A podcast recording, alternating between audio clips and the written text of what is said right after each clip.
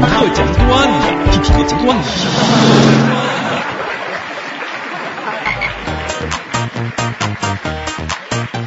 经常在网上混的朋友啊，应该知道这个论坛里边的签名是五花八门。要是遇上找乐的，能乐死您。今儿个我们就挑几个。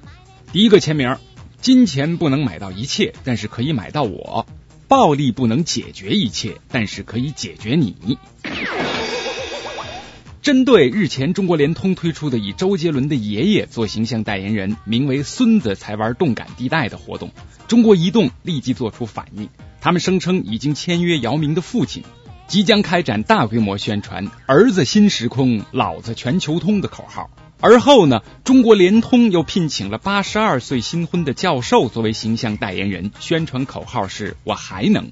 中国移动为了反击，立即请教授夫人作为新的形象代言人，宣传口号是“你不能，我能叫你能”。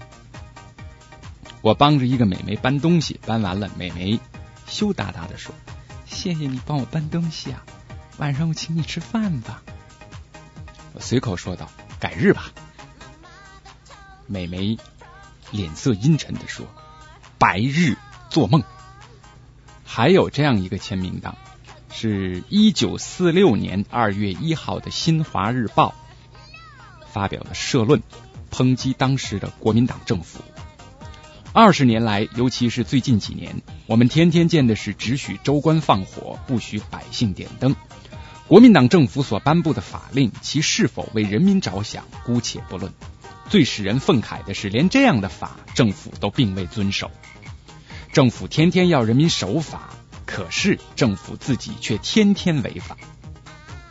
各大公司集体到非洲去看大象，可是光看没意思啊。于是比尔盖茨说：“谁能让大象先哭后笑，最后边哭边笑，再跑两步，就给谁一亿美金。”这个时候，中国普华永道的哥们儿非常自信的走到大象跟前说：“我是普华永道的。”大象哭了，因为连大象都知道普华干活辛苦。然后他跟大象说：“不过这次我来非洲数大象。”大象乐了，因为普华永道的作风是不着四六，全靠审计吃饭。最后他跟大象说：“我来非洲还打算招几头大象回公司。”结果呢，这条大象吓得一边哭一边掉头就跑。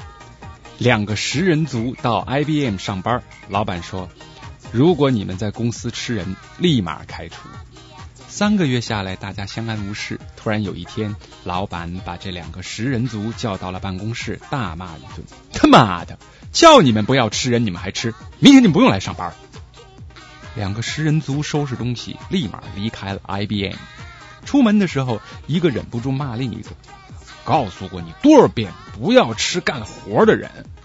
三个月来，我们每天吃一个部门经理，什么事儿都没有。”昨天你吃了一个清洁工，今儿就被他们发现了。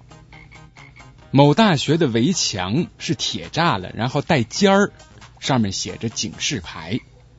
男生从这里翻过去会变成女生，女生从这里翻过去会变成女人。本节目由反播制作，three w dot anti wave dot net。